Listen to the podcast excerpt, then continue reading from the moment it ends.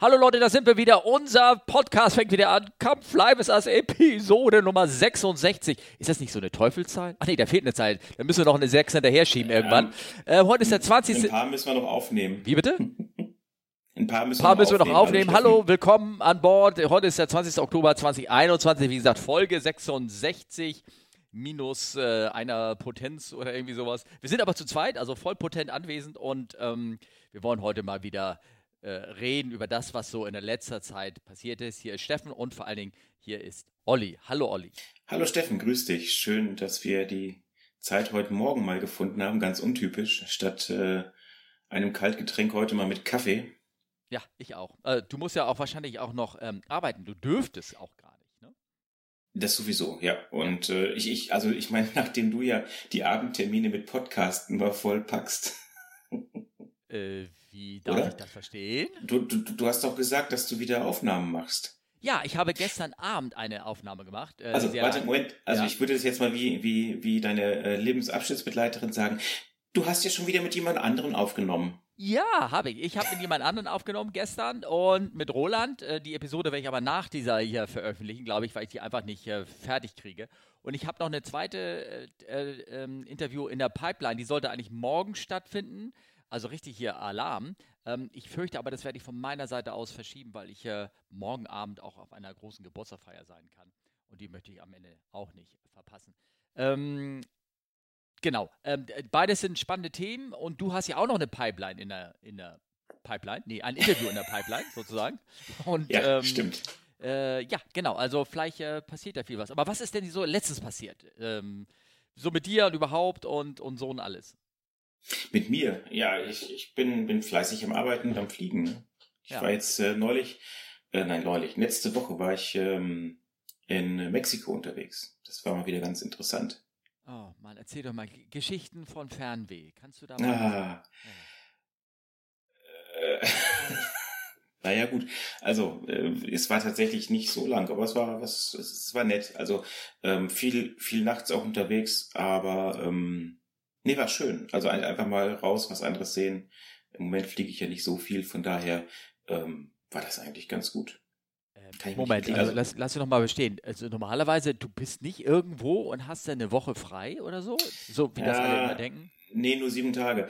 Ja, nein. Also äh, tatsächlich war es wirklich äh, irgendwie nachts hin, einen Tag frei, dann bin ich weiter als äh, Passagier nochmal innermexikanisch geflogen. Mit einer äh, 3.7 Max. Mein erstes Mal. Oh, okay. Und, und alles hast du die oh. Armlehnen, hast dich da festgekrallt und hast geguckt, wie hoch die Pitch geht? We all gonna die. Nee, ich habe das mal ganz entspannt angehen lassen. Was schön war, die haben bei Aeromexico halt Internet an Bord und zwar zum äh, Chatten ist es, also WhatsApp und Co. ist es kostenlos und das ist eigentlich ganz nett. Hm. Es vertreibt so ein bisschen die Zeit und du kannst dann sinnlos Bilder fotografieren aus dem Flugzeug und damit Leute nerven. Da hast du ja Glück gehabt, dass äh, Facebook funktioniert hat, ne? Ach so, Facebook. Äh, ja, ich glaube, das, das, das funktioniert gar nicht. Ich, ich, also ich habe tatsächlich irgendwo noch einen Facebook-Account, aber ich benutze ach, WhatsApp, ja. Ja. Ja. ja. ja. wir, ich referiere auf unsere letzte Folge, wo doch justamente, als wir die Aufnahme gemacht haben, oder vielleicht möglicherweise, weil wir gerade die Aufnahme gemacht haben, da ähm, Facebook nicht ging. Genau, genau. Ja, genau, wie war es? Ja, von daher, ähm, ja, war ich, äh, war ich gut unterwegs. War, äh, war mal wieder interessant. Und ja, was, aber, aber tatsächlich in entspannter... Bis Mexico also, City hin und von wo wieder abgeflogen? Äh, Guadalajara. Oh. Kennst du, ne? Es ist äh, also ich kenne das, die ich, mexikanische Metropole. Genau, das hört sich so ein bisschen an, also wenn du das, so wie du das ausgesprochen hast, als wenn das irgendwo aus so einem mexikanischen Drogenfilm irgendwie stammt. Nee, gar nicht. Die, die Stadt Guadalajara liegt in der Nähe von Tequila. Okay, also eher so eine Prohibitionssache dort, oder? Ja, eigentlich eher im Gegenteil. Also ah, die ah, okay. bieten das, also ich meine, klar ist halt die Gegend, wo der Tequila hergestellt wird und ja. ähm, da bieten die das Zeug halt an. Wusstest du, Steffen, dass die das Problem haben, also Tequila wird ja aus äh, Agaven hergestellt, ne? Ja, klar. Ja. Ähm, wusstest du, dass es ähm, bestimmte Raupen gibt, die auf genau diese Agavenfrüchte gehen? Ähm, ich bin mal ganz kurz überlegen. Es ist, Du, ich habe genau den Satz wie du immer ähm, im Kopf. Tequila wird aus Agaven hergestellt. Und das sind ja diese großen fleischigen Blätter. Pflanzen. Ja, ja, Pflanzen, ja, genau. Ja, genau. Und ich habe immer gedacht, die nehmen die ganze Pflanze und vergehren die. Aber du sagst mir, die nehmen nur die Früchte von denen? Das weiß ich nicht, aber die Früchte werden von Raupen äh, äh angefressen. Darauf wollte ich eigentlich hinaus. Ja, genau, okay. Die hat man nachher und im Tequila drin, das weiß ich. Nein, das ist äh, Mezcal. Ah, ah, okay, gut. Das ist was anderes, aber hoffe ich jetzt zumindest. Ähm, aber die Mexikaner haben sich gedacht, wenn diese doofen Raupen unseren Tequila-Pflanzen da zu Leibe rücken, rücken wir den Raupen zu Leibe. Mhm. Ist eine Spezialität. Ah, okay. Ja, da, irgendwie sowas habe ich mir gedacht, so. Frittiert wahrscheinlich, ne? Oder? Äh, ja.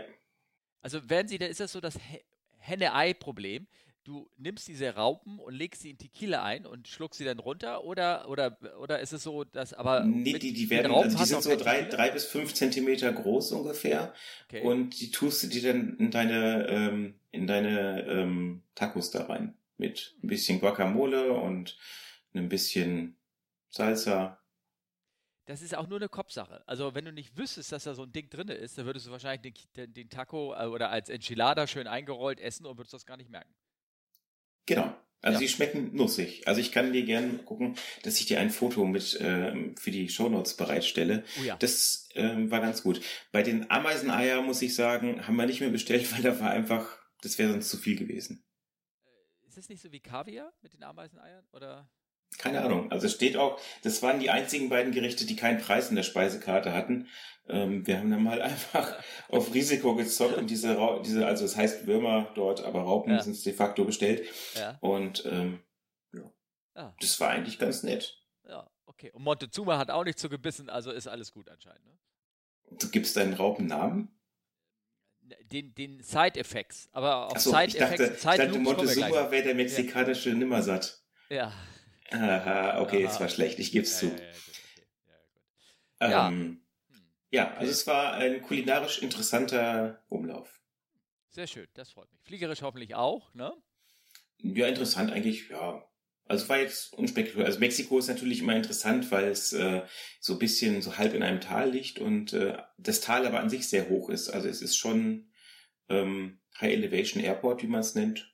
Ähm, Was sind denn die Highlights eines, eines High Elevation Airports? Dass er hoch ist. Ja.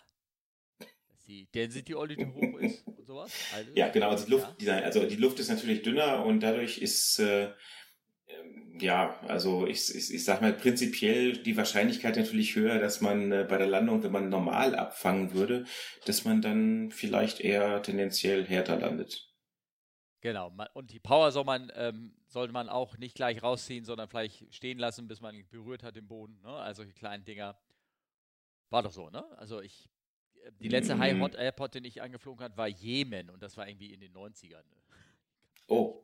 Ja, ja, ja. Ja, das, äh, die, was du natürlich immer ein bisschen beachten musst, je nach Flugzeug, wenn du noch die, den Schub stehen lässt beim Aufsetzen, dann fahren deine Speedbrakes nicht aus. Ja.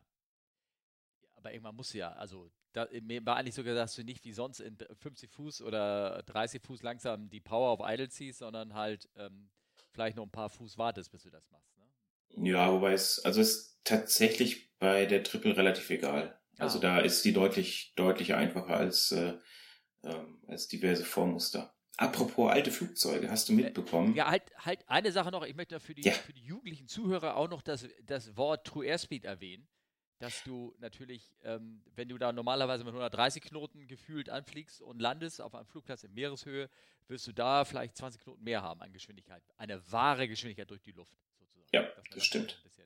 Ja. Dass man halt das Gefühl hat, man fliegt schneller an, was man ja auch tut, effektiv gesehen sozusagen. Ja, genau. Ja, genau. Okay. Gut, äh, ja, apropos letzt, was wolltest du sagen? Was war?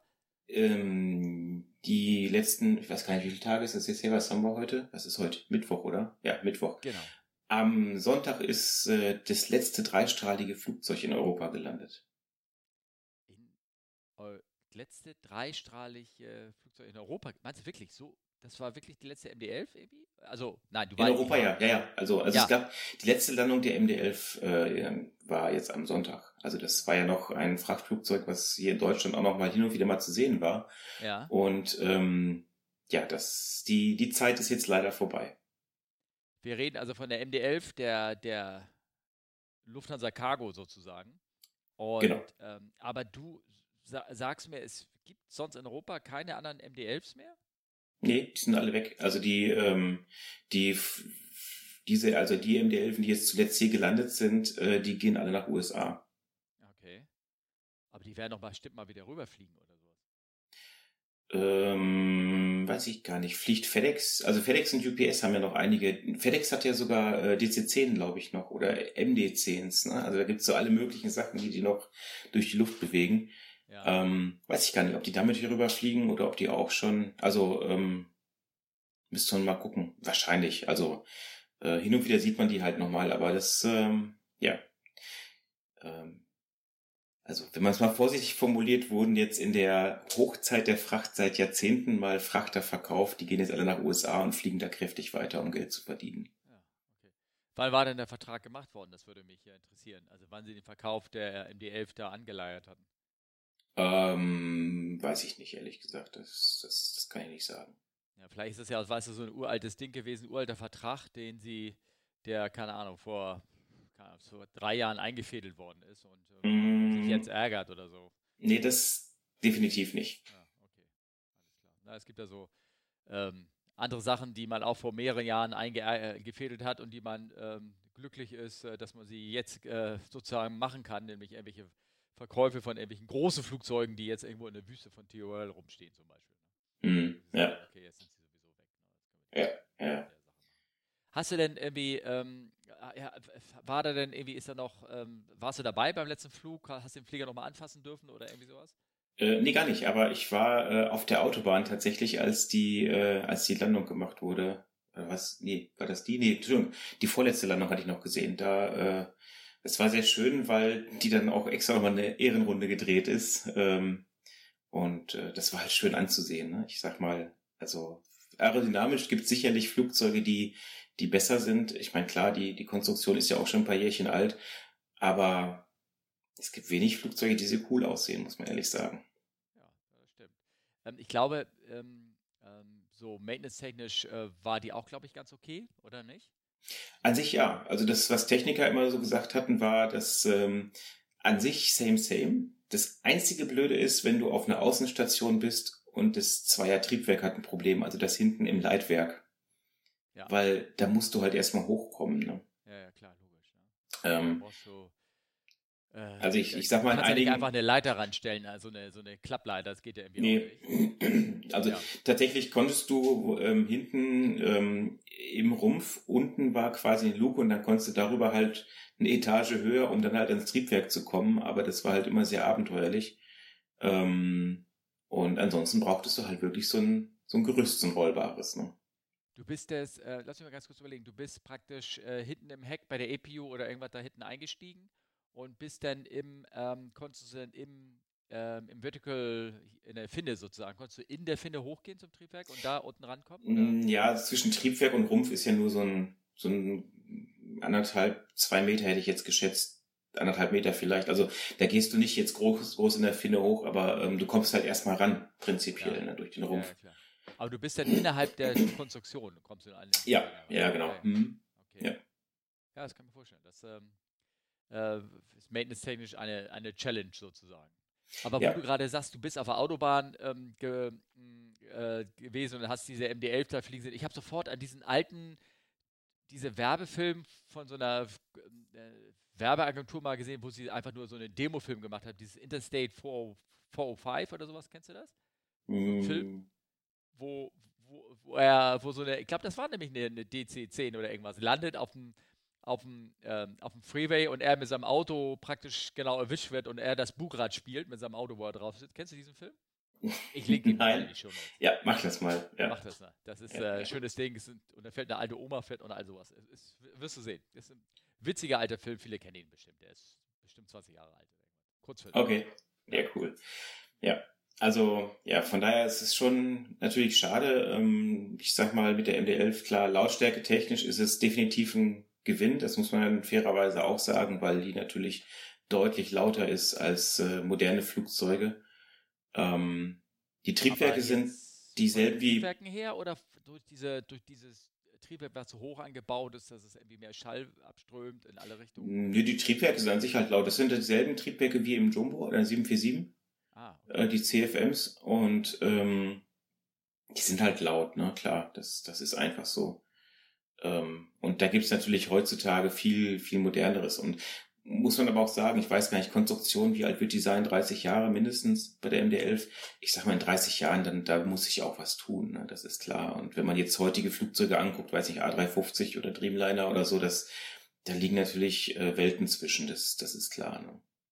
Hat sie denn dieselbe Triebwerke wie die alte DC-10 noch gehabt? Weißt du das zufällig? Nee, ne? Ähm, ich meine ja prinzipiell. Also ich meine, die DC-10 war ja, ist ja von der Konstruktion insofern, sage ich mal, dasselbe, bloß dass der Rumpf halt verlängert wurde und halt die Zuladung erhöht wurde. Ja. Und das macht es ja auch so ein bisschen anspruchsvoller, das Ding zu fliegen, weil es halt aerodynamisch ausgereizter war. Ne? Ja, ich meine, ich weiß nicht, ich glaube, die haben aber schon eine andere Fläche bekommen, ne, als die alte DC-10. Oder war es dieselbe? Hm, nee, ich meine, das wäre dieselbe, ja. Also es wurde halt äh, irgendwie nochmal Winglets, nee, die waren glaube ich auch schon, ich weiß es gerade ehrlich gesagt nicht, aber ich meine, die Winglets haben sie noch ein bisschen modifiziert, aber sonst ähm, ist es ungefähr gleich geblieben. Das Cockpit haben sie halt durch ein Glascockpit ersetzt. Mhm. Ähm, und ansonsten das Layout ist ja, ist ja, Nee, gar nicht, gar nicht. Also das, der FI-Sitz, der war ja auch noch immer drin in der MD-11. Ja, ich meine äh, von der als äh, als Besatzungsmitglied bei der DC Als Besatzungsmitglied, ja, ja, genau. Ja. Aber der Sitz, der Sitz war halt noch drin und der war auch, ähm, ich sag mal, wenn der verriegelt war, immer dann äh, quer zur Flugrichtung, halt zu dem FI-Panel noch. Ne? So, ich meine, mittlerweile war das dann halt nur so ein, so ein Ablagetisch und dann waren da Sicherungen, aber ähm, da sieht man halt noch, dass, dass das eigentlich mal für was anderes war, sage ich mal. Ne? Ja. Ähm die, ähm, ich weiß, die DC-10 und damit ja auch die MD-11, die hatte eine sehr, sehr hohe Flächenbelastung. Also wenn man sagt, dass, äh, wie viel Gewicht trägt äh, der Flügel und, oder mit anderen Worten, für das Gewicht waren die Flügel relativ klein. Ja gut, nur bei der MD-11, ne? Also DC10 war ja, DC10 war ja normal, sage ich mal, mehr oder weniger. Die MD11. Die, DC10 hatte auch schon, ähm, man sagte auch schon, die hatte eine hohe Flächenbelastung, also ähm, das hat ja den Vorteil, dass sie bei Turbulenz ganz gut ist, weil die Flügel, mhm. wenn da Turbulenz ist, ist, wird halt der Flügel nicht so angegriffen, sondern schneidet mhm. er eher durch wie das heiße Messer durch die Butter sozusagen. Mhm. mhm. ähm, und bei der MD, deswegen frage ich, ob sie die gleiche Fläche hat, weil die MD-11 müsste ja dann noch ein bisschen höher gewesen sein. Auf jeden Fall hatte sie dadurch natürlich bestimmt auch sehr hohe Anfluggeschwindigkeiten und Ja, genau, ja. ja. Also das, ähm, das ist natürlich schon, also gerade dann sind wir wieder bei Mexiko und so, da hast du natürlich äh, dann ähm, Ground Speeds, also echte Geschwindigkeit über Grund, die halt dann auch mal an die 200 Knoten gekommen sind. Ne? Hat, ja, dann hattest du, äh, du bist ja geflogen, da kannst ja richtig auch Geschichten darüber erzählen. Ne? Ja. Ja? Ja, so ein bisschen. Müssen wir da mal eine Folge rüber machen oder so? Oh, muss ich mir erstmal ein paar Geschichten ausdenken. Nicht ausdenken, dich dran erinnern. Ja, das ist immer mit Erinnerung. Nee, aber können wir gerne mal schauen. Also das, äh, das auf jeden Fall, ja. Hm, okay. Ähm, ja, okay. Da, ja, also dann, ähm, also wieder ein, ein Kapitel wurde zugeschlagen hier in Europa und das ist ähm, ähm, ja. ja. irgendwie eine traurige Nachricht. Ähm, ich kann ja dann auch klein, klein traurig hinterher schieben und zwar, ähm, ihr wisst ja, ich habe an dem, das nannte sich Freiwilligenprogramm, ähm, Cockpit habe ich teilgenommen gehabt und äh, sozusagen äh, meine fliegerische Karriere nicht an den Nagel gehängt, weil ich fliege ja weiter. Ich habe auch gerade sehr, sehr viel Stunden mit einem Flugschüler verbracht, aber äh, dieses Freiwilligenprogramm, das wollte ich nur mal erwähnen, um das auch nochmal so ein bisschen ähm, deutlich zu machen, dass äh, dieses, dieses Corona sozusagen in vielen Bereichen noch nicht vorbei ist und die äh, Firma hat ähm, für die äh, ganzen Bodenangestellten, das sind immerhin über 10.000 Leute, ähm, hat sie auch ein Freiwilligenprogramm ähm, herausgegeben, also dass die Leute gegen wie immer auch Bonusse oder nicht oder irgendwas die Firma freiwillig verlassen und immerhin 1800 Leute haben sich dazu entschlossen, daran teilzunehmen. Also ähm, ja, die, die, Firma in dem Sinne schrumpft zumindest, ähm, man könnte sagen, am oberen dicken Ende, dazu gehöre ich ja auch, also die lange dabei sind und äh, gut bezahlt sind ähm, und werden bestimmt neue Positionen irgendwo dadurch eröffnen, aber ob das denn noch ähm, so den Charme hat, das äh, muss man wissen. Ich wollte gerade sagen, also jetzt, ähm, ohne jetzt zu politisch zu werden, ähm, Ich meine, wer in der Corona-Pandemie eine neue Airline gründet mit Billigpersonal, um dann das Bestandspersonal rauszuschmeißen, das hat natürlich auch Geschmack. Ne? Das muss man ja. auch mal ganz klar so sagen. Und genau, ähm, genau. ich denke, wir gehen da jetzt nicht so weiter drauf ein, nee. aber ähm, ich sag mal, die Weil, Akzeptanz dieser Aktion ist vielleicht nicht so hoch, ist nicht, nicht wirklich hoch, wie man sich das sicherlich denken kann. Ja. Ähm, aber ähm, naja, was ich damit eigentlich auch sagen wollte, auf einer Seite hört sich das natürlich, ähm, ähm, ich sag mal so, jetzt komisch an. Da sagst du, in der größten Krise wird eine neue Airline eröffnet mit, äh, mit äh, günstigerem Personal. Ähm, auf jeden Fall bietet sie den älteren Personal, so wie mir auch, ähm, eine Möglichkeit ab, an, die, die Firma mit einem gewissen Polster zu verlassen. Und ähm, das muss man irgendwie auf jeden Fall irgendwie auch ein bisschen bewerten. Ne? Also das ähm, es bedeutet nur, dass generell die Konditionen der Luftfahrt äh, schlechter werden, auch für jüngere Kollegen. Und aber auf einer Seite, das ist auch kein Geheimnis. Ne? Also ich meine. Ja, oder, oder du musst halt nach USA gehen. Da fangen sie jetzt schon wieder an zu suchen und zahlen ja. ohnehin besser als in Deutschland. Das ist, ja, das, das ist leider so. Ähm. Klar, es ist äh, auf der anderen Seite des Flusses ist das Gras immer grüner. Äh, das ist auch keine Frage. Äh, Stichwort and Hire und so in den ja. USA. Das läuft natürlich anders. Aber ich sag mal, wenn das Finanzielle einem der große ausschlaggebende Punkt ist, dann arbeitet man nicht in Deutschland bei einer Airline. Genau, und ähm, oder wiederum beziehungsweise auch ähm, ähm, als, als Nachricht für Leute, die, die, die sagen, es ist, ich will in die Luftfahrt und mein Herz schlägt dafür und äh, ähm, will man damit ein Signal geben, es werden Leute gebraucht am Ende. Wenn nicht jetzt, denn in den nächsten zwei, drei Jahren wird es wieder hochgehen und ähm, vielleicht sind die alten Säcke so wie ich weg und vielleicht ist dann, ist dann Platz für, für Junges. Ne? Und ja, dann ja, die, ja, die, fließt ja noch viel Wasser die Elbe runter und was dann mit den Gehältern passiert, das äh, ist eine andere Sache. Ja, wobei, also ich glaube, dass es da eher in Deutschland eine Abwärtsspirale ist. Äh, aber gut, das bleibt abzuwarten. Das ist dann zu warten. Ne? Also das, ja, äh, wie sich das entwickelt. Aber das wird jetzt alles so politisch und wir machen hier Glaskugeling und ähm, das ist irgendwie, da, da, können wir gar nicht irgendwie lange drüber reden, aber Glaskugeling, apropos Glas. Überleitung. Ja, perfekt. Ah, Steffen. ja, die habe ich, die habe ich, die Geschichte habe ich mir ähm, rausgesucht, äh, weil ich letztens einen Podcast gehör, äh, gehört habe. Und zwar, äh, wie nennt sich er? Wie bitte? Hast du Camp Flygus gehört? Camp Flyvis Ass äh, tue ich mir nicht an. Das sind ja nur Chaoten, die da reden. Da habe ich ja keine ohne Struktur und die, vor allem ist ja immer nur zu 50 Prozent alles richtig und da habe ich irgendwie keine Lust drauf. So. Nein, mhm. ähm, ähm, ich habe da ähm, in einen alten Podcast reingehört, nicht in alten, ein Podcast, der nannte sich ähm, äh, Air Crash Detectives oder irgendwas. Da unterhalten sich auch drei, vier Leute, die eigentlich zu alt sind, weil sie ähm, ja, in dem Sinne zu alt, in dem Sinne, weil sie, weil sie manchmal denkst so, also, hm, also ihr redet so von den guten alten Zeiten so ein bisschen, ne?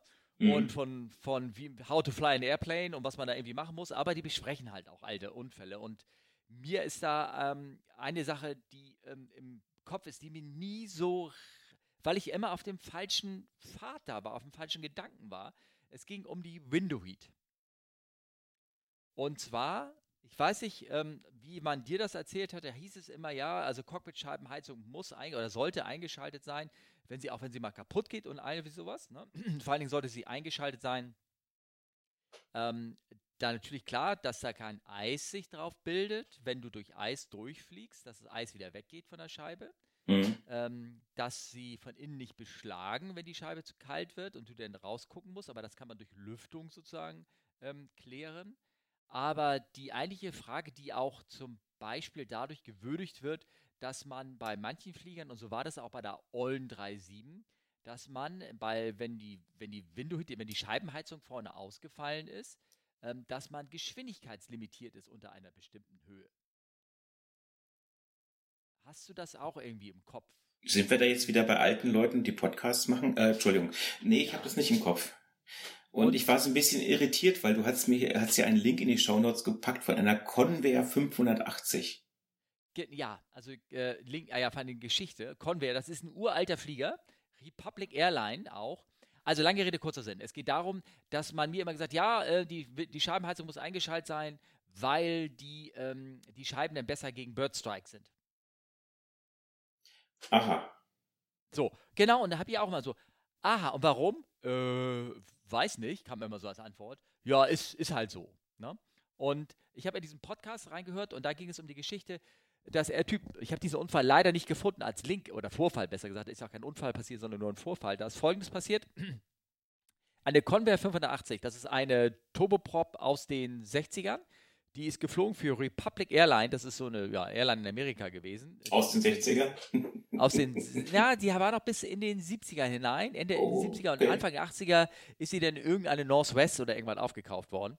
Ähm, und die hatte einen Flug von Minneapolis nach Freno, Minnesota.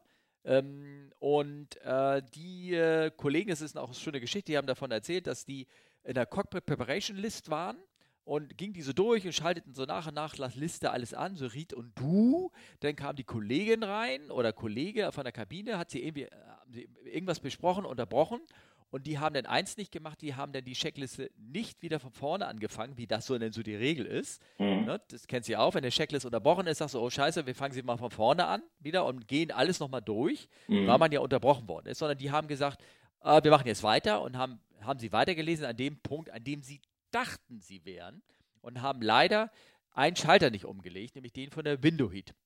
Und die hatten wohl auch keine Warnung dafür oder irgendwas, keine Ahnung. Auf jeden Fall sind sie dann losgefahren in die Luft und im Anflug auf Freno ähm, äh, ist, sind, haben sie einen Birdstrike bekommen in die Cockpitscheibe des Kapitäns und die ganze Scheibe ist kaputt gegangen und ihm ist auch unheimlich viel noch ins Gesicht äh, äh, geflogen und er hatte schwere Verletzungen im Gesicht und all sowas. Also es war nicht gut. Und der Grund ist, und deswegen habe ich auch noch einen Link damit reingetan, das ist natürlich ganz logisch. Wenn du eine Scheibe oder etwas nicht heizt, dann wird es spröde oder beziehungsweise nicht heizt oder wenn es abkühlen kann. Und die sind halt da oben rumgeflogen bei minus 25 Grad oder irgendwie sowas mhm. und sind angeflogen dann. Und dann ist die Scheibe einfach, als sie diesen Impact bekam durch diesen Vogel, ähm, ist, sie, ähm, ist sie gesprungen. Da war, sind ja auch noch so laminierte, so, so Gelcodes drin, die Leiten und Strom und Scheibenheizung machen. Und das Zeug ist alles durchgekühlt, war dadurch spröde, konnte, den, konnte das nicht mehr aushalten, ist kaputt gegangen. So, zurück ich glaube, modernere Scheiben sind da nicht mehr so anfällig, weil die Geschwindigkeitsbegrenzungen sind teilweise rausgefallen aus den, aus den Checklisten.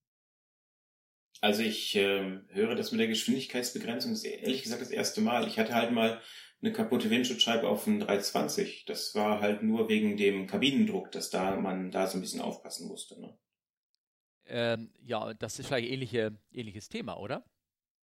dass die Scheibe spröder wird und dadurch ähm, nicht mehr so flexibel Nee, nee, nee, nee, wenn die, wenn, wenn, wenn, das, wenn die Scheibe schon gerissen ist. Ah, okay. Dann, ja, dann äh, ja. ist es besser, ja. den Kabinendruck vielleicht nicht mehr ganz so hoch zu fahren. Ja, genau. Okay, das aber, da, wenn die Scheibe gerissen ist, macht man die, die Scheibenheizung auch aus, damit da keine Funken äh, innerhalb der Scheibe entstehen. Ne? So. Ja, die, ja. die, geht da meistens eh sofort kaputt. Aber ähm, äh, ja, also, nee, heutzutage, und das, das ist ja auch, wo sich das, glaube ich, einfach geändert hat. Ich meine, früher hat man dann gesagt, nee, mach die Scheibenheizung an, weil sonst passiert das und das und das und das. Und heutzutage steht in den Handbüchern nur drin, Standard an. Keine weiteren Fragen bitte. Du meinst, die ganze Background-Info wird überall rausgegeben? Ja, das ist, also ich finde es auch sehr frustrierend, weil man weiß teilweise gar nicht, äh, warum jetzt ganz genau was gemacht wird. Das muss man einerseits auch nicht, weil man ist ja im Grunde genommen nur Anwender als Pilot und kein Konstrukteur oder Techniker oder Ingenieur oder you name it. Aber ähm, ja, das ist manchmal schon so ein bisschen unzufriedenstellend, weil man will ja eigentlich wissen, warum das jetzt so gemacht wird und warum nicht. Ne? Ja. Und ähm, ja, ich finde es halt immer faszinierend. Ich meine, so eine Scheibe ist ja auch nur ein paar Zentimeter dick, dass du auf der einen Seite irgendwie, ähm, ich sag mal, minus 50 Grad hast und innen plus 20 das ist ja natürlich ein Temperaturgefälle auf ein paar Zentimeter, was ja immens ist. Und wenn du dann noch hinterherheizt mit irgendwie 30 Grad, ist es ja noch extremer, wo ich mir denke, naja, also Glas ist bei mir zu Hause schon mal früher gesprungen. Ne? Ja, ja, klar. Also kennst du das vielleicht, äh, ganz klassisches Dachschrägenfenster, Toaster drunter stellen, ist eine doofe Idee. Ach. Oh, das ist ein, oh, das sind das so, so spannende How to, to ärger your Nachbar Tricks oder was sind das oder so? Nee, How to ärger yourself, indem du dein Window kaputt machst Trick. Du meinst so, so ähm, ähm, eine Küche, so eine Pantry äh, in, ein, in, einer, in, ein Dach eingebaut, so kleine Wohnungen und dann hast du da deinen Toaster auf dem, stellst du auf das Fensterboard, weil du keinen Platz hast und dann machst du den Toaster genau. an und dann geht die Scheibe kaputt. Kann passieren, ja. Ah, okay. Aber das ist dann wegen der Temperaturspannung natürlich, weil da lokal äh, das aufgeheizt wird auf, keine Ahnung, 80 ja. Grad oder irgendwas. Ja, ja. ja, hm, hm, Okay. War eine Ach, doofe Idee. Ja nie aus. Ja.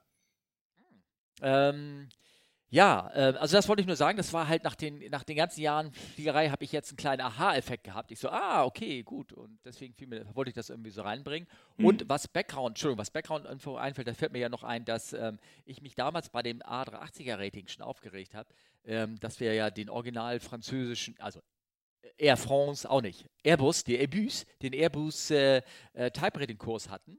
Allerdings unterfüttert dann mit unseren eigenen äh, firmenseitigen Informationen und Syllabus, aber wenn du die Original äh, von Airbus äh, äh, bereiteten ähm, reingegangen bist, dann haben sie dieses Simplified English drin gehabt. Ähm, Speed becomes äh, this and this becomes that. Also so, so, also ich könnte mal, ich suche mal ein paar, paar, Beispiele und tue sie in den Show Notes, dass ihr da ein bisschen was drüber guckt. Du denkst so dreimal nach, was, was, was, was reden die da für eine Sprache? Das, das ist halt, ja, also ich sag mal so, 80 vielleicht Klientel ist dann nicht so der, die ansprechende Partner dafür, aber wenn du natürlich ein, ein 320 äh, auch äh, in Ländern verkaufen willst, wo Englisch echt ein Problem ist, und jetzt rede ich meinetwegen von China oder anderen Sachen, dann ist natürlich so ein Simplified Englisch äh, vielleicht ganz hilfreich. Aber so als normal gebildeter Mitteleuropäer denkst du da auch so, äh, was ist denn hier los? Ne? Hm. Naja, aber das natürlich nicht äh, verwirren die Leute, indem du da noch die Begründung einer Scheibenheizung noch dazu schreibst. Ja, das ist wohl richtig, aber ja. Hm. Schwierig, schwierig, stimmt. In diesem selben Podcast ähm, habe ich dann auch gehört, dass sie ähm, sich äh, selber Gedanken gemacht haben oder sich äh, das Gefühl hatten, nachdem sie so ähm, über Unfälle und Vorfälle gesprochen haben, dass ähm, man das Gefühl hatte, äh, die, die drei, die sich unterhalten hatten, dass die Anzahl der Unfälle von kleinen Flugzeugen, also Single-Engine-Pisten und sowas, so Cessnas und Co., mhm. dass die in Amerika stark angestiegen ist. Also auf einmal war so, jede Woche war irgendwo ein Unfall, ein Vorfall, wo irgendeiner abgestürzt, abgeschmiert ist oder irgendwo in den Bäumen hängen geblieben ist und irgendwie sowas. Und äh, den haben die nur so ein bisschen geschwurbelt und spekuliert und ähm, haben gesagt, ja, ob das denn wohl zusammenhängt damit, dass anscheinend auch in dieser Gemeinde weniger geflogen ist in Corona-Zeiten man würde ja denken, dass dort die Anzahl der Flüge gestiegen ist, weil die Leute irgendwo hin wollten, auch in Amerika, und zwangsläufig irgendwo auf kleine Flugzeuge umgestiegen sind, weil die großen nicht mehr flogen. Mhm. Aber ähm, haben dann selber gesagt, nee, äh, der, der Verkehr ist tatsächlich runtergegangen, weil der, der Kraftstoffverbrauch ist stark gesunken und jetzt ist der wieder stark angestiegen in den letzten Monaten, wurden sehr viel mehr dieses äh, 100 Low Leaded, ne? Die, also das Afgas wurde viel mehr verkauft, also wurde viel mehr geflogen. Mhm. Und sie erklären sich das auch, dass, ähm, ähm, ja, dass die Leute außer Übung sind, dass sie in ihren Flieger, ihren privaten da einsteigen, losfliegen und dass ihnen die Skills fliegen oder sie äh, Fehler machen, weil sie nicht in Übung sind. Das ist natürlich etwas, worauf die ganzen großen Airlines auch so ein bisschen Angst haben, dass ihnen das passiert. Ne? Mhm. Und äh, dass sie da massiv in ihr, ins Training jetzt irgendwie einsteigen. Ja, ja, plus, ähm, und diesen Seitenhieb muss ich jetzt einfach austeilen. Plus, wenn du jeden Tag sagst, ihr werdet gekündigt, ihr werdet gekündigt, trägt das jetzt auch nicht unbedingt zur Flugsicherheit bei. Ja, klar. Ja, ja, das ist, ähm, äh, ich hoffe, das haben alle so in der Rechnung, ne? Hoffen wir mal, oder? Bekannt ist es. Aber zurück zu den VFR-Unfällen, das ist unverfänglicher. Ähm, ich, ich wäre mal gespannt, was die Zahlen in Deutschland sagen. Das müsste man mal nachgucken bei der BFU. Die haben ja ein Bulletin, was sie rausbringen. Also wenn, wenn sich jemand für sowas interessiert, ähm, also ich, mir fällt da spontan jemand aus Berlin ein, ich weiß gar nicht, ob der unseren Podcast hört, ähm, der beschäftigt sich so mit so, so Unfalluntersuchungen, eigentlich auf der Straße, aber auch ähm, ähm, so aus Spaß, sage ich mal, mit Luftverkehr. Das Bulletin von der, von der BFU ist echt immer sehr interessant. Da wird halt so ein bisschen sozusagen erzählt, was die letzten Monate passiert ist. Und ähm, ja, das ist, sehr schön. Also das, die machen echt gute Arbeit, finde ich. Ich weiß jetzt nicht, von wem du da äh, sprichst, aber das mit dem Bulletin kann ich dir. Ähm, von, der, von, der, von der BFU, oder was meinst du, oder was? Ja, nee, welche Person du da meinst. Ach so, ja, nee. Der, ähm, aber den Bulletin, das kann ich bestätigen. Ähm, ich werde auch einen Link damit reinschauen, äh, reintun. Da sind halt nur beschrieben, was passiert ist. Und ähm, es ist aber nicht, sind nicht die Unfallberichte. Ne? Das ist nur so eine nee. kurze Zusammenfassung. Genau. Ja, genau. Und vor allen Dingen kein, kein Geschwurbel, keine Spekulationen, also wirklich, ähm, wirklich gut. Ja, genau. Auch die Großen, da stehen der Kleine und Große drin und alles, was eine deutsche Registrierung hat oder in Deutschland passiert ist. Ne? Genau, ja. Ja, genau. So wie das so sein sollte.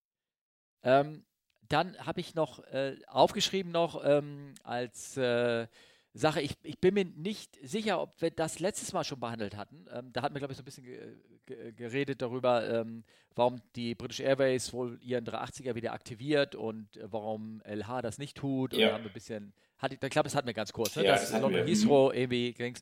Ja, aber ich wollte nur noch sagen, ähm, äh, jetzt äh, ist ähm, ja, gerade letzte Woche ist ein brandneuer 380 wieder ausgeliefert worden. Und zwar eine der der letzte der drei von ANA, also All Nippon Airways, hat also drei Stück. Auch nicht viel irgendwie, ne? Und der hat so eine Wahlbemalung und der letzte wurde gerade ganz brandneu ausgeliefert und ist dann nach Japan geflogen, hat er erstmal eine Rundtour geflogen. Also ähm, ich hoffe, dass dieser Flieger, dass man den noch häufig sehen wird. Und das, wo man im Moment doch äh, 80 verramscht bekommen müsste, das ist doch echt günstig. Ne? Ja, wahrscheinlich äh, waren die Verträge älter. Um ja, ich glaube, ANA ärgert sich, hätte gerne diese Auslieferung und den Transfer des Geldes auch ein bisschen hinausgezögert. Aber tja. Mhm. Mhm. So langfristig sind manchmal die Sachen. Äh, oder so schnell geht äh, eine Katastrophe, die, die Covid heißt. Ne? So. Ja. Ähm, das wollte ich nur sagen, also falls wir das nochmal gesagt haben, ähm, gibt es bei Flightradar, gab es einen Track, wie der abgeflogen ist und ich kann ein paar Links hier in die Shownotes reintun für die AFGeeks oder uns, die die ähm, Flüge sehen wollten. Aber es ist, und noch eine Geschichte kann ich ganz kurz, ähm, ganz kurz erzählen, zwar eine sehr, sehr, sehr gute Bekannte von mir. Die hat nach eineinhalb Jahren das erste Mal wieder äh, an Bord gestanden, in Bord gearbeitet sozusagen, als Flugbegleiterin mhm. und ähm, hat dann ähm, erzählt, wie das denn so war und, und ich fragte so, na und wie war es denn? Hast dich gefreut, endlich mal wieder in die Luft zu fliegen? Und ich wurde nur angeguckt, ganz, ganz, ganz, äh, ganz so gesehen, das war ernüchternd. Mhm. Weil ähm, wir haben das alles schon gehört aus anderen Podcasts und äh, hier, ähm, äh, hier Reisewahnsinn und sowas. Die haben ja auch irgendwie ein bisschen darüber erzählt, dass ja. es irgendwie, ne, das ist, äh, du fliegst mit Masken, du kassierst jetzt das Essen ab, ähm, zumindest hinten ähm, in der Kabine. Vorne in der Business, äh, wer da Business Class fliegt, der kriegt das Essen natürlich so um, umsonst noch. Was heißt umsonst? Du bezahlst ja für durch ein teures Ticket. Aber hinten wird das kassiert. Ähm, du kriegst nur ein Glas Wasser und ähm, dann war die Sache, dass da jemand äh, war, der hatte, hatte, hatte, ein Baby mit und äh, sein oder ein Kleinkind oder irgendwas und hatte sein Essen mit ähm, und fragte, ob man das irgendwie mit warm machen könnte oder irgendwo reinstellen könnte. Dann war, hieß es mal, ja, pff, äh, hinten haben wir gar keine Öfen mehr, beziehungsweise die Öfen sind deaktiviert. Also die sind offiziell Sicherung gezogen und alles abgeschaltet dann brauchst du nämlich für die Öfen auch keine Maintenance mehr zu machen. Damit ist es günstiger. Ähm, die neueren Flieger hier, die Neo-Flieger 320er, 321er, die haben hinten auch keine Öfen mehr. Da ist nur noch ein Boiler drin für heißes Wasser, mhm. Tütensuppen oder irgendwie sowas. Dann ähm, sind ähm, und dann ähm, hat sie gesagt, aber nee, wir haben ja noch äh, unser Babyfood. Es gibt auch noch so einen Einschub mit so Kinder, Babyessen und für Leute, die, für Kinder, die was brauchen. Und dann kam sie da hin und hat ihr das so hingereicht und dann kurz wenn dieser Schock so, oh Gott, muss ich dafür auch Geld verlangen? Und dann, nee, nee, okay, das kann ich immer noch umsonst verteilen. Ne? Du hast, weil da mittlerweile, du, du, selbst das Essen, wenn du für, für die Crew selber gab es vorher immer so eine kleine Box, da war ähm, äh, Crewobst drin, da waren Tütensuppen drin, da, da war ähm, auch so, ähm, äh, so, so Notpack an Essen und all sowas so ein bisschen drin, falls man chronisch irgendwie unterzuckert, weil es hätte nicht ausgereicht, um die ganze Crew den ganzen Tag zu ernähren, aber so, dass du zumindest irgendwie so ein bisschen was hast und mittlerweile ist nur noch das Crewobst geblieben. Wenn du eine Tütensuppe haben willst, das ist mittlerweile diese 5-Minuten-Terrine, dann musst du sie abrechnen. also mit anderen Worten, eingeben irgendwo übers AKAS und dann äh, ja. abrechnen und für 1,50 Euro, was wahrscheinlich immer noch günstig ist oder irgendwas, also ne, der, der, der, der, äh, der normale Mensch aus einer normalen Firma würde sagen, ey, stellt euch nicht so an, wir müssen auch für unser Essen bezahlen, ja, müsst ihr. Will ich auch gar nicht irgendwie unterstellen. Ja, aber, aber man, man kann sich's aussuchen oder man kann sich, äh, man kann sich sonst eine Pizza bringen lassen oder irgendwas ja. und das man geht kann irgendwo hingehen, ja. sich irgendwo hinsetzen und hier, aber hier, du hast an Bord, hast du, entweder bringst es dir selber mit äh, und ich sag mal so, wenn du in England einsteigst, kannst du dir keine Flüssigkeiten mitbringen. Darfst ja. du nicht. Also ja. auch als Crew nicht. Darfst du kein eigenes Wasser mitbringen. Wird dir abgenommen. Zack. Ja, jetzt. Bist du an Bord und an Bord musst du dafür bezahlen. Auch als Crew. Wenn du da ein Wasser mit der 1 Liter 50 Wasserflasche abrechnest, äh, ne, diese großen, musst du dafür bezahlen. Ja, zumal, ich meine, jetzt äh, gerade in Mexiko so gehabt, äh, wollten wir zum Flugzeug, haben uns im Flughafen noch für viel Geld einen Kaffee geholt, ja, und an der Sicherheitskontrolle wollten die uns den Kaffee abnehmen. Ja. Und das ist einfach, und das, das, das ist, ach, sowas, sowas ärgert mich immer. Ja, klar. So. Ähm, aber KLM, glaube ich, die haben jetzt gerade letzte Woche veröffentlicht, dass sie weiterhin kostenlos bleiben wollen, so als, auch PR-mäßig haben sie das gut ausgeschlachtet, glaube ich. Ich glaube, KLM war das. Oder irgendeine, ich glaube, ich glaube ja. Also irgendeine Airline hat jetzt gesagt, naja, also wir wollen diesen Abwärtstrend nicht mitmachen, wir halten das, lassen das Essen kostenlos auch für unsere Economy Class Passagiere. Was ja auch, wenn man mal ganz ehrlich ist, also ich meine, was, was kriegst du oder was hast du vorher in der Economy Class bekommen? Das Essen ist jetzt kein Luxusmenü für 50 Euro gewesen. Das, ähm, ich sag mal, vom, vom, vom Materialwert, ja, bist du da irgendwie unter 10 Euro. Ähm, und dann denke ich mir immer, also ja, hm, also ein bisschen Service wäre einfach trotzdem mal nicht schlecht, ne? Ähm, ich weiß nur eins, dass diese, dieses Essen, was dir, was du kaufen kannst, dieses äh, Delight, wie es heißt, das Konzept, wenn ich das jetzt richtig verstanden habe, wird das ja auch von einem, also es wird zwar mit den altbekannten Catering-Fahrzeugen ähm, LSG angeliefert, ähm, aber es ist ein anderer Catering-Dienst dahinter. Weil ich glaube, LSG ist ja mittlerweile auch verkauft und so, ne, wenn ich das richtig verstehe.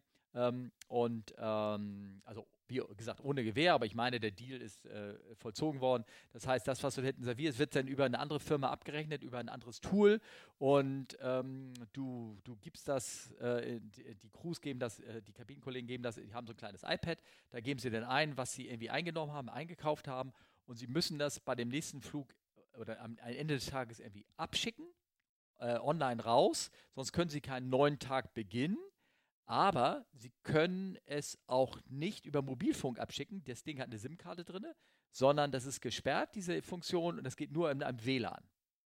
Aha. So. Aha.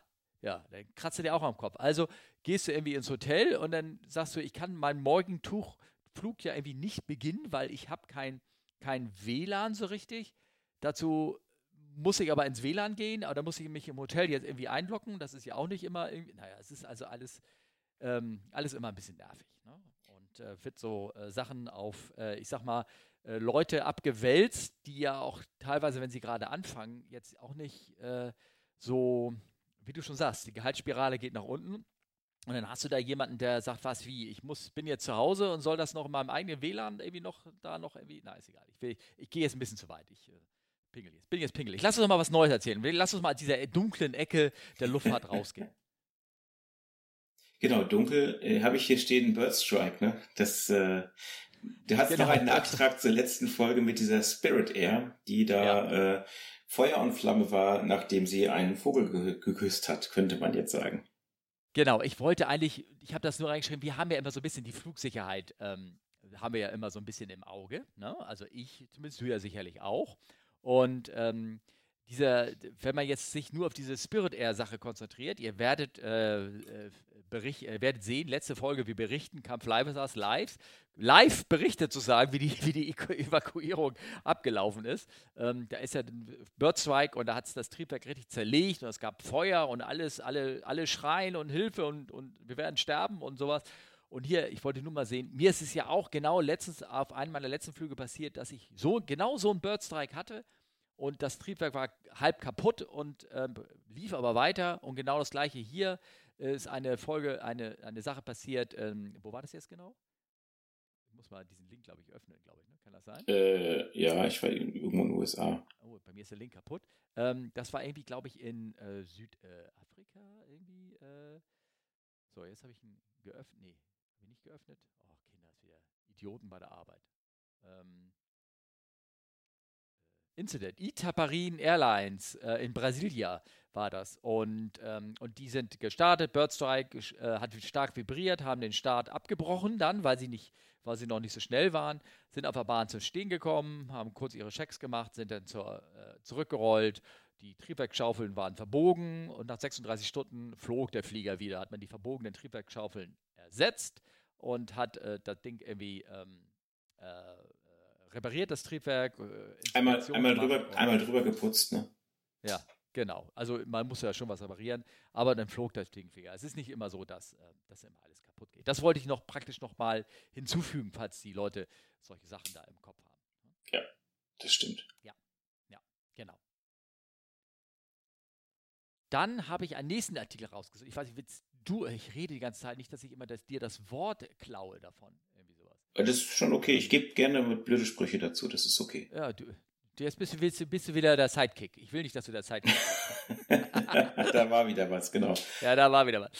Ähm, was ich äh, sagen wollte, ich habe nämlich noch einen Fall rausgesucht, den fand ich nämlich ganz spannend. Da ist nämlich jetzt ein, ähm, ein Final Report rausgekommen zu einer Sache, die, ähm, die am 20. Dezember 2019 passiert ist in Toulon.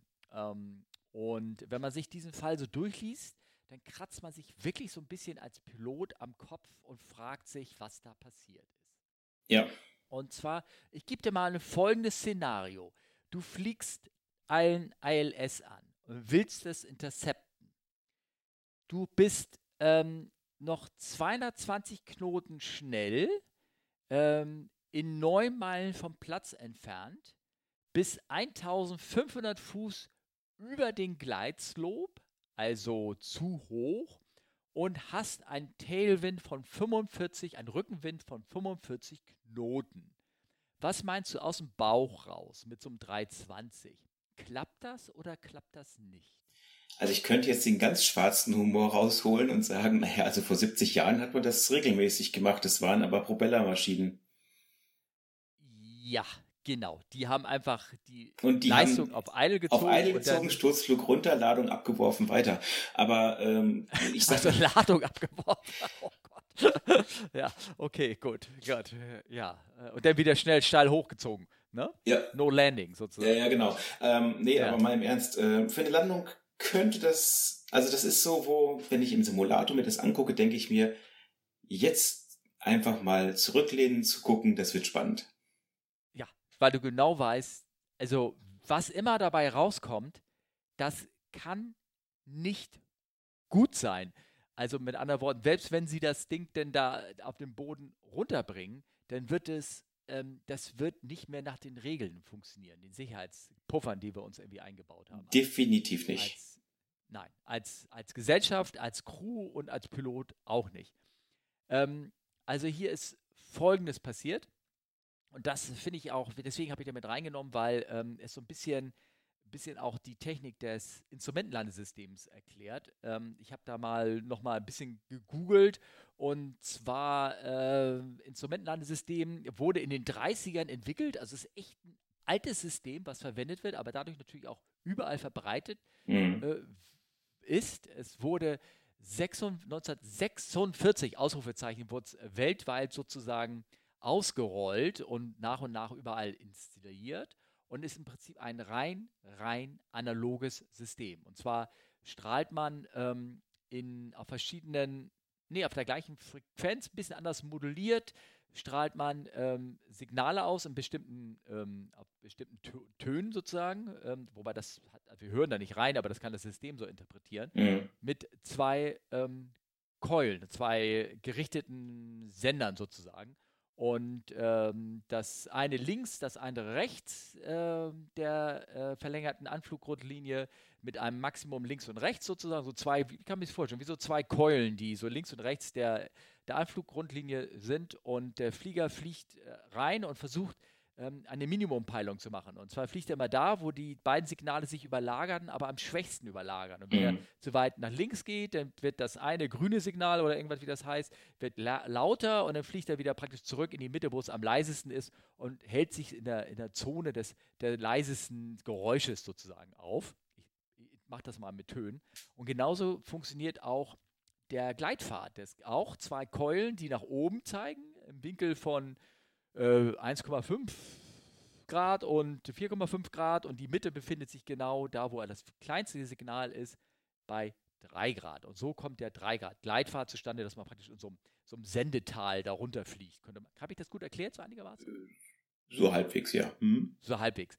Das Problem ist nur, wenn man das macht, rein durch die Technik, ich poste da auch Bilder rein, damit das nachher so ein bisschen, bisschen sehen kann, durch diese Technik, ähm, kann man gar nicht verhindern, existieren Nebenkeulen von diesem System. Mhm. Also es wird nicht nur diese Hauptsendekeulen Haupt, äh, ausgestrahlt, sondern auch so Nebenkeulen. Äh, die gibt es bei der äh, horizontalen Führung, äh, gibt es auch Seitenkeulen, gab es auch Unfälle davon.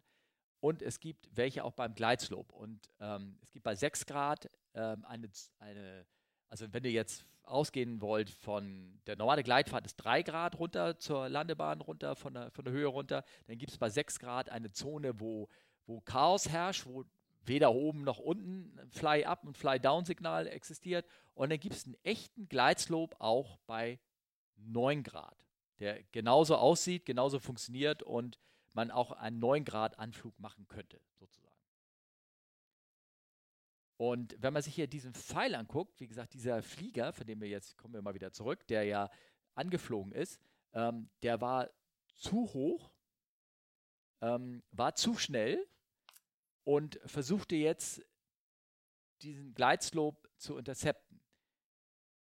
Es ist bekannt, dass diese Signale, diese falschen Nebenkeulen existieren und deswegen versucht man eigentlich immer ähm, den Gleitslope von unten anzufliegen. Also wie gesagt, er geht drei Grad nach oben hinweg. Das bedeutet in der Regel, dass man bei neun Meilen in 3000 Fuß ist und man versucht praktisch bei zwölf Meilen in 3000 Fuß zu sein und von unten sozusagen anzufliegen. Habe ich das gut erklärt? Ja, soweit. Also, ja. Ja, mhm. ja genau. Also, und die, bei denen ist Folgendes passiert. Die waren zu hoch. Auch das kann man, ich sag mal, kann man alles machen. Es ist jedem, da gibt es so Verfahren, wie man das so sicher macht. Und ähm, das haben sie auch versucht, glaube ich, so ein bisschen einzuhalten, indem sie sich so eine Auffanghöhe von 1900 Fuß irgendwas eingedreht haben. Und die kamen da an in drei Meilen, nicht in 3000 Fuß, sondern in 4.500 Fuß, waren viel zu schnell, haben dann angefangen, den Flieger zu verzögern, haben Sinkflug eingeleitet und sind dann, ähm, haben vom Autopilotensystem ein, ein Level-Off gemacht in 1900 Fuß oder irgendwas. Das hatten sie sich wahrscheinlich eingestellt, damit sie nicht einfach so weit in den Boden reinfliegen. Ich schätze mal, die waren total übermüdet oder irgendwas. Mhm. Sind denn und haben im Levelflug haben sie die ähm, weiter verzögert, haben also Landefahrwerk ausgefahren, haben Landeklappen aufgefahren aus voll, sind aber trotzdem geradeaus weitergeflogen in, in ihren 1900 Fuß und flogen Richtung der Landebahn. Der echte Gleitslope, der war bei denen schon unter denen schon ganz weggetaucht und befand sich irgendwo weit unter ihnen. So, und sie flogen jetzt weiter. Und wenn man, ich habe da ein Video verlinkt, da sollte man echt reingucken. Ähm, da sieht man genau, genau, was anhand der Gleislobanzeige was passiert. Die zeigte die ganze Zeit nach unten, also nach Worten, flieg runter, flieg runter, du bist viel zu hoch. Mhm. Dann auf einmal bei, ähm, bei 2,9 nautische Meilen entfernt, schwabbelt die so hin und her, geht so hoch und runter, hoch und runter, verschwindet ganz kurz. Das war dieser 6 Grad Gleitslope, der total kaputt ist, der, wo man nichts mit anfangen kann. Und dann flogen sie weiter und bei 1,7 Meilen ähm, kamen sie dann von unten rangeflogen, so wie man das normalerweise dann auch in echt machen würde, an den Gleislob ran.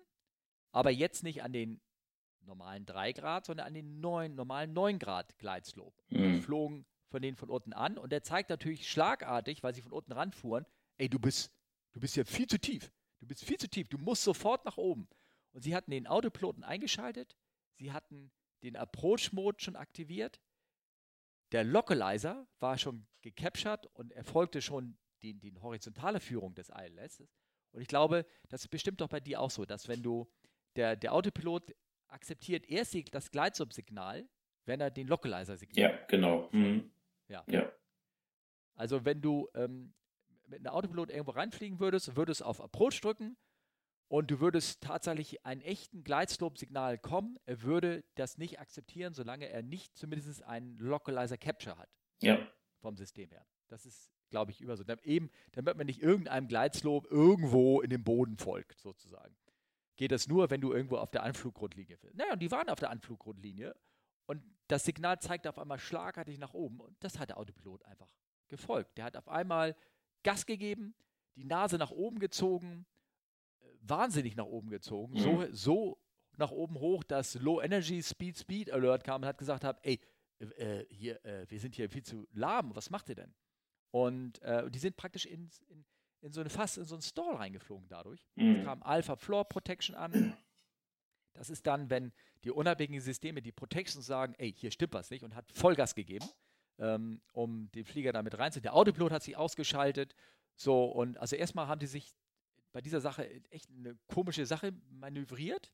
Dann kam diese Low-Low-Energy Layer, die Nase hochgezogen und dann haben die praktisch einen Go-Round ausgeführt. Haben selber Leistung gezogen, haben kurz die Leistung rausge rausgezogen, haben wieder reingetan und ich glaube, die waren, die wussten gar nicht, in welchem Film sie waren. Also normalerweise ist ja das Training ganz stark fokussiert worden, dass man ähm, die Nase runternimmt, wenn man ähm, Speed, Speed, irgendwie solche Alerts hört, dass man die Nase runternimmt und erstmal versucht, ey, ich bin hier kurz vorm Stall oder irgendwas. Und die sind einfach einen Goron weitergeflogen, haben die Landeklappen eingefahren, obwohl sie unterhalb der Speed waren. Der Flight Director hat immer noch nach oben gezeigt, aus irgendwelchen Gründen. Wahrscheinlich war er total verwirrt oder irgendwas. Ähm, und ja, also ganz ehrlich, ähm, ich glaube, hier wäre das eine, ich sag mal so banal, wäre das so eine 3.7 gewesen oder sowas, da hätte eine Stallwarner gegeben, hätte der Stickshaker angegangen, alles Mögliche. Und möglicherweise wären sie sogar ohne Protections, wären sie ja möglicherweise sogar gestallt in der Kiste. Also mhm. da hat, würde ich sagen, was immer da passiert ist, ähm, ähm, die Protections haben denen da gerade echt das Leben gerettet.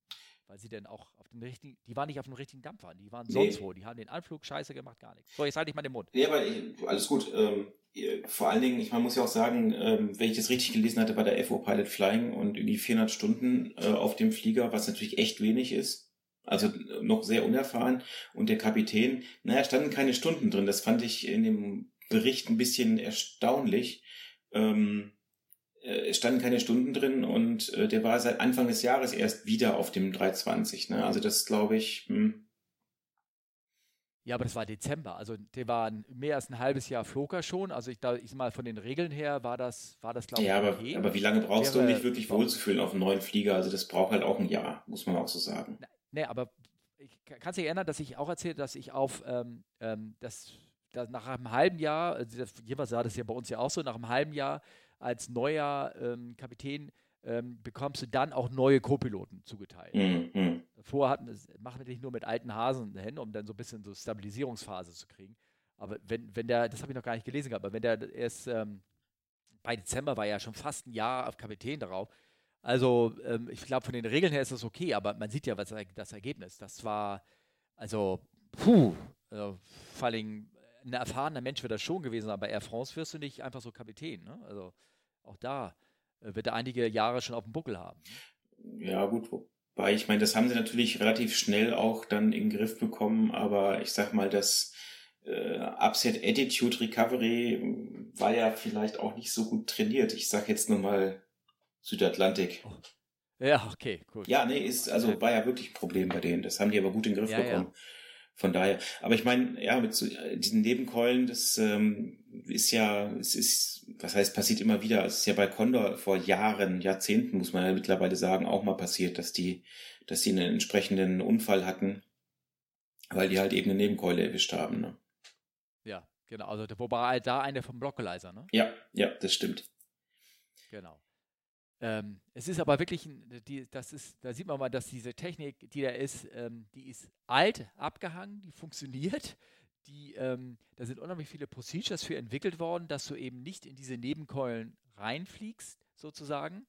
Es gibt immer wieder interessante Fälle, wo auch durch technische Fehler, irgendwie sowas, die, ähm, ähm, ich weiß, es gab mal ein, ein, ähm, Fall vor fünf, sechs Jahren, wo man auch einem falschen ILS-Signal hinterhergefallen äh, ist, wo, wobei das da das ILS kaputt war, aber die Kennung wurde auf dem Localizer übermittelt und nicht auf dem Glideslope-Signal. Die sind im falschen Glideslope dahinterher geflogen, der aber ähm, ähm, der, wo also ein technischer Defekt war sozusagen ähm, und der dadurch falsch äh, abgestrahlt hat.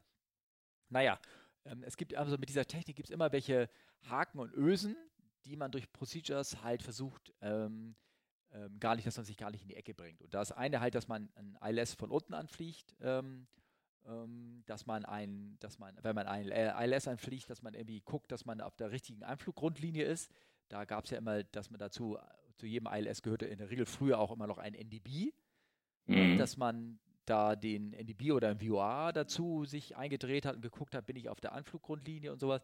Die NDBs werden abgeschaltet, die VOAs werden abgeschaltet. Also von der Seite her geht natürlich da ein bisschen mehr in Richtung des, dass man alles mittlerweile ähm, ja, halt ein vernünftiges FMS hat und dort eben auch gucken kann, hey, ich bin jetzt hier neben meinem ILS und, äh, und fliege hier weiter. Ja. Ich glaube, da haben wir auch mal diesen Fall behandelt oder kurz besprochen von ähm, der äh, dem British Airways, also eine von den Subdivision-Flieger, die in Äthiopien eingeflogen sind und dort auch einem falschen falschen VOR-Signal irgendwie irgendwas oder Localizer-Signal hinterhergeflogen sind und eben ein, äh, das FMS den da nicht schützen konnte, weil es ein falsches Update gemacht hat. Also wieder du, immer wieder, sei es, sei es Kali in, in Kolumbien, ja. auch ganz klassischer Fall.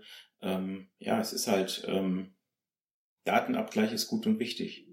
Ja, ja, klar. Aber ja, dazu, ja, genau. Datenabgleich, äh, habe ich äh, auch, den hatte ich auch gesehen und ich habe mich wirklich totgelacht. Only in India. Und wir müssen aufpassen. Ich möchte ganz kurz nur, darf ich ganz kurz in dem Fall noch abschließen zu dem, da wir haben ja. lange über geredet, über diese, der, ich, ähm, äh, GLS-Approach, kennst du die auch? GLS, macht ihr das mit der Triple? Ähm, Kenne ich, machen wir nicht, nee. Okay, weil ein GLS-Approach ist auch wie ein ILS, basiert aber auf GPS-Daten ähm, äh, mit äh, Ground-Base, Space-Base und Argumentensystem, also doppelt und dreifach abgesichert. Und wenn du ein, ein GLS-Approach fliegst, in so einem normalen ILS, weil das analog ist, hast du mal so Up and Downs, da, der, der, der, der Gleitslope ist nicht perfekt gerade, das kennst du auch, ne? Das ist ein bisschen, der onduliert ja immer so ein bisschen. Und wenn du so ein GLS-Approach fliegst, du denkst, du fährst da wie auf Schienen runter. Das Ding, da sieht man richtig, da ist, da gibt es keine Nebenkeulen, keine Abschweichung, da ist keine Reflexion vom Gebäude, dass das Signal mal stört oder irgendwie irgendwas, sondern das, die Dinger sind super. Ähm, du wolltest Only India sagen, oder was? Only in India. Also ich hatte das nämlich auch gesehen, ich habe mich totgelacht. Ähm, da gibt es ein total schönes Bild, wo ein äh, Flugzeugrumpf unter einer Brücke feststeckt. Ja. Ähm, ich werde jetzt ganz kurz aber einen Disclaimer machen. Wir haben nichts gegen Indien. Okay. Aber es ist, es ist so ja. typisch. Ja. Also das, das Bild ist ein LKW, der äh, auf dem Anhänger einen Flugzeugrumpf äh, hat, eine 737 ja. und ähm, ja, der steckt unter einer Brücke fest. Und wie so ja. üblich, natürlich ganz viele Schaulustige. Das ist auch, wer schon mal in Indien war, kann sich das lebhaft vorstellen. Und ähm, der Artikel. Hat ja auch nicht jeder Netflix. Ich meine, er muss, ne? Also eben, so. eben. Und es ist, ja. also, es ist ein sehr kurzer Artikel äh, neben dem Video und es heißt nur, It was stated that the plane got stuck because its measurements were sent too late and the driver was not informed in time that the plane was too high. Uch, haben wir vergessen zu sagen, dass dieses Flugzeug doch vier Meter hoch ist und nicht unter einer Brücke herpasst? Ist schon geil. Ja, ja, es ist so. Vor allem können wir froh sein, dass es nicht hinten noch die Finne hinten dran hatte. Ne? Oh. Aber das ist so, ja, und äh, India, die gleich das Statement hinterhergehauen haben, oh, wir haben gar nichts damit zu tun. Genau. Air India, ja, ja, gut, würde, würde auch mal werfen. Nothing to do with this aircraft. Ne? Weil es steht groß Air India drauf, ne? Ja. Ähm, aber naja, okay, gut, alles klar. Ich ähm, ähm, würde. Du ich, hast ja ein, du würde, hast da ein Kapitel. Bitte? Ich Nochmal? würde nicht nur ein Kapitel überspringen, denn Steffen, mein Akku von meinem ja. Kopfhörer ist gleich alle. Oh, okay. Ähm, ja, dann ähm, müssen wir halt ein bisschen kürzer machen. Ich habe auch lange geredet, so ist es nicht. Ähm, aber dann, äh, du kannst mich nur über den Kopfhörer hören? Äh, wenn ich den Kopfhörer rausnehme, hast du ein doppeltes Audiosignal auf dem, auf dem Mikrofon. Ah, okay. Von daher, ja. ich würde vorschlagen, hast du noch eine kleine Geschichte? Was den längsten Paxflug kann ich nicht mit A sagen mehr wir, wir können es anspoilern und äh, dann würde ich vorschlagen, auch im Hinblick auf die Zeit, weil ich muss gleich nämlich auch noch los tatsächlich. Okay. Hast du mit Sicherheit noch eine kleine Geschichte für uns? Also den letzten Flug darf ich ja anspoilern und zwar äh, es geht darum, es ist einfach nur eine, es ist ein Flug passiert äh, von äh, Argentinien direkt nach Australien rüber und der äh, längste Passagierflug, irgendwie 15.000 Kilometer von Qantas, irgendwie so ein Repatriation-Flug ist passiert. Und, was ist, was ist ein, wenn man ein, das, Repatriation-Flug? Das, also äh, das, äh, ein Heimholflug von Leuten, so. die irgendwo in Argentinien äh, irgendwo stecken geblieben sind.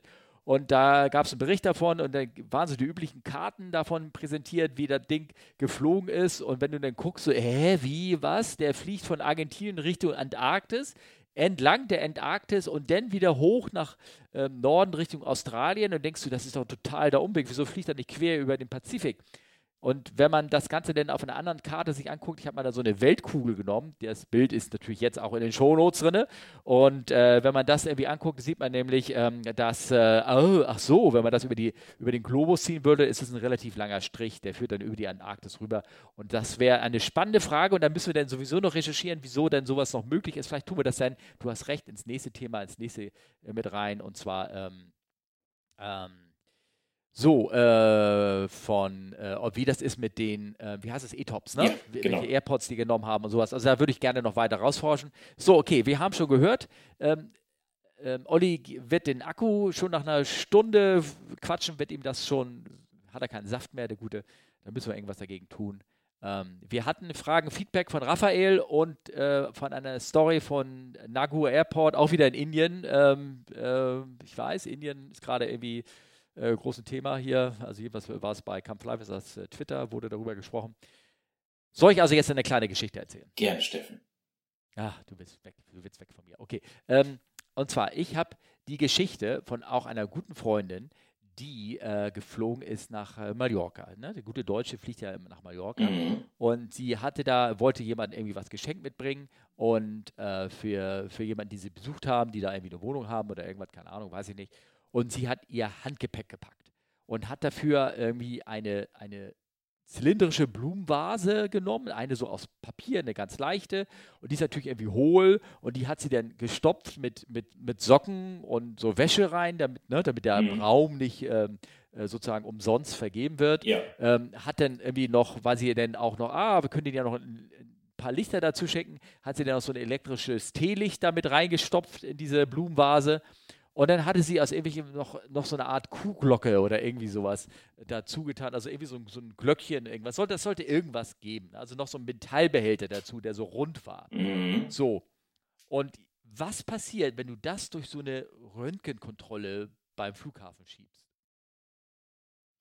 Wie sieht denn sowas aus? Eine zylindrisch, Blumenvase, Elektronik drinne, Metall eingefasster Behälter. Auf jeden Fall. Ich, weiß, ich, kann, ich, kann, ich, ich, weiß es gerade wirklich. Du kannst mir echt nicht folgen. Also Nein? ich kann mir das vorstellen, aber ich, ich stehe gerade auf dem Schlauch. Ja, also ähm, was braucht man, äh, wie war nochmal die Lehrgänge, was braucht man für eine Bombe? Man braucht äh, Sprengmaterial, man braucht einen Zünder und meistens dann irgendwie noch ähm, äh, irgendwie etwas, wo noch Metall irgendwie noch als, als gekapselte Wucht irgendwie noch mit da drin ist. Ja? Die haben das also durch die Röntgenmaschine geschickt, bekamen riesengroße Augen. Ne? Da kam erstmal die Hundertschaft Polizei an, so ungefähr. Also nee, da standen so vier, fünf Leute an mit, mit, mit, mit Pistolen und sowas. Ne? Und, ähm, und sie durfte das erstmal auch nicht anfassen, wurde irgendwie zur Seite gebracht, sozusagen. Ne? Wurde gefragt, was da drinne. Und sie überlegt so, oh Gott, ja, scheiße, das, oh, jetzt überleg mal, die Vase, das sieht ja aus wie eine Rohr und das Wort mit B hat sich verkniffen zu sagen, weil das darfst du ja gar nicht sagen. Ach ne? so. Mit anderen Worten, ähm, ja, also Ups. mit anderen Worten, ihr Mann, der schon vorgegangen war, der wartete am Gate, ne? tropfte schon auf den Fingern und sie kam irgendwie eine halbe Stunde daher gehechelt und äh, Mark wollte ihrem Mann gar nicht erzählen, weshalb sie überhaupt da so verspätet war, weil sie hatte natürlich ihren Koffer gepackt und die, nachdem das alles aufgekehrt war, ausgepackt war und alle sie da angeguckt hat, hat der eine Beamte zu ihr gesagt, sagen Sie mal, kann man auf Mallorca nichts kaufen oder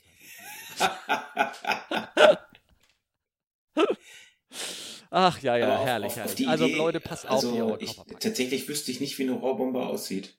Also rohrförmig wahrscheinlich, okay, aber ähm, okay. Also eine Rohrbombe selber ist ja, ist ja eigentlich, ähm, wenn du so Film und Fernsehen guckst, ist ja so ein, so ein dickes gusseisernes oder schönes Metallrohr, äh, Gewinde drauf, links und rechts so Stopfen drauf geschraubt. Ne? Ja, aber äh, Steffen, im Film und Fernsehen sind auch Flugzeuge mindestens 10 Kilometer lang und drei Etagen.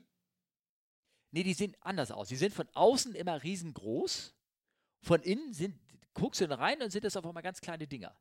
Oder umgekehrt. Mhm. Du hast mhm. recht, oder umgekehrt. Also du, da, da fliegt eine 737 vorbei und innen drinnen denkst du, wow. Genau. Subraum. Und, und, und, und so, so denke ich mir das halt bei, bei, bei, bei Rohrbomben auch. Also ich meine, das wird ja nicht so aussehen wie im Fernsehen. Sag mal, jetzt mal ganz ehrlich, du warst ja auch mal jung, oder? Und hattest mal einen Chemiebaukasten, oder? Chemiebaukasten nicht, ich habe nur mal eine Kartoffelkanone gebaut. Also ich habe da schon so andere Dinger mit elektrischen Zünder und ich sag mal so Kohlensäurepatronen und sowas. Hast du sowas nicht gemacht? Nee, nee, wie gesagt, nur Kartoffelkanone. Okay, dann bitte, äh, liebe Jury, streichen Sie die letzten Paragraphen. Ich war ganz lieb. Ich, hab, ich weiß auch nicht mehr, wie das geht und funktioniert. Keine Sorge. Ach so, okay. Nein, ich habe auch nie mit Glasschneider an Flaschen gearbeitet, damit die besser. Nein, habe ich alles nicht gemacht. Nein. Das wirft viele Fragen auf. Ich glaube, das müssen die wir. können wir in den nächsten Folgen, genau. den nächsten Folgen besprechen. Es sind zwei, drei Themen offen geblieben. Ähm, ich hoffe, ich habe ich hab sehr viel geredet. Olli hat, musste leider nur zuhören, aber das hat er ja, weil er keinen Strom mehr vom Akku hat. Deswegen darf er jetzt noch die Abschluss. Ach, danke, Steffen. Ja, vielleicht äh, könnte ich jetzt böse sagen, ist, der, ist die Batterie vom Kopfhörer alle, nicht die vom Mikrofon. Aber. Ähm, also, wir können noch weiterreden. Oder ich kann weiterreden. Genau. Also. Ja. Nein, also wenn ihr äh, Kontakt wollt oder Feedback habt, äh, könnt ihr das gerne ähm, machen per Twitter at fragcfwu, Charlie Fox und Whisky Uniform. Äh, buchstabiert man das an fragen at comeflywithus.de. Hat eigentlich dir schon mal jemand per Insta geschrieben? Ja, ein oder zweimal. Ui, also könnt ihr bei Come Fly With Us Underline Podcast auch uns per Insta kontaktieren. Snapchat haben wir noch nicht, TikTok ja, wir tanzen ein anderes Mal für euch und äh, von daher hoffe ich, dass euch das soweit gefallen hat. Ähm, ja, sorry, dass mein Akku hier die Grätsche macht, aber es ist, äh, irgendwann wäre ich dann nämlich einfach weg und Steffen müsste alleine reden, das, äh, das wollen wir doch auch nicht. Das wollen wir auch nicht. Ich wollte mich auf dem Sinne auch nochmal bedanken. Wir haben äh, neue Bewertungen bei iTunes bekommen, Sternchen und all sowas. Das ist eine tolle Sache. Ich werde da mal ähm, vielleicht nächstes Mal auch ein bisschen dazu ähm, was sagen. Ich äh, super, danke, treues Volk sozusagen. Und es kommen Interviews jetzt demnächst und äh, Olli macht ja auch eins, hat er mir versprochen. Und dann äh, schauen wir mal. Alles klar. Dann jo, bis bald. Tschüss. tschüss.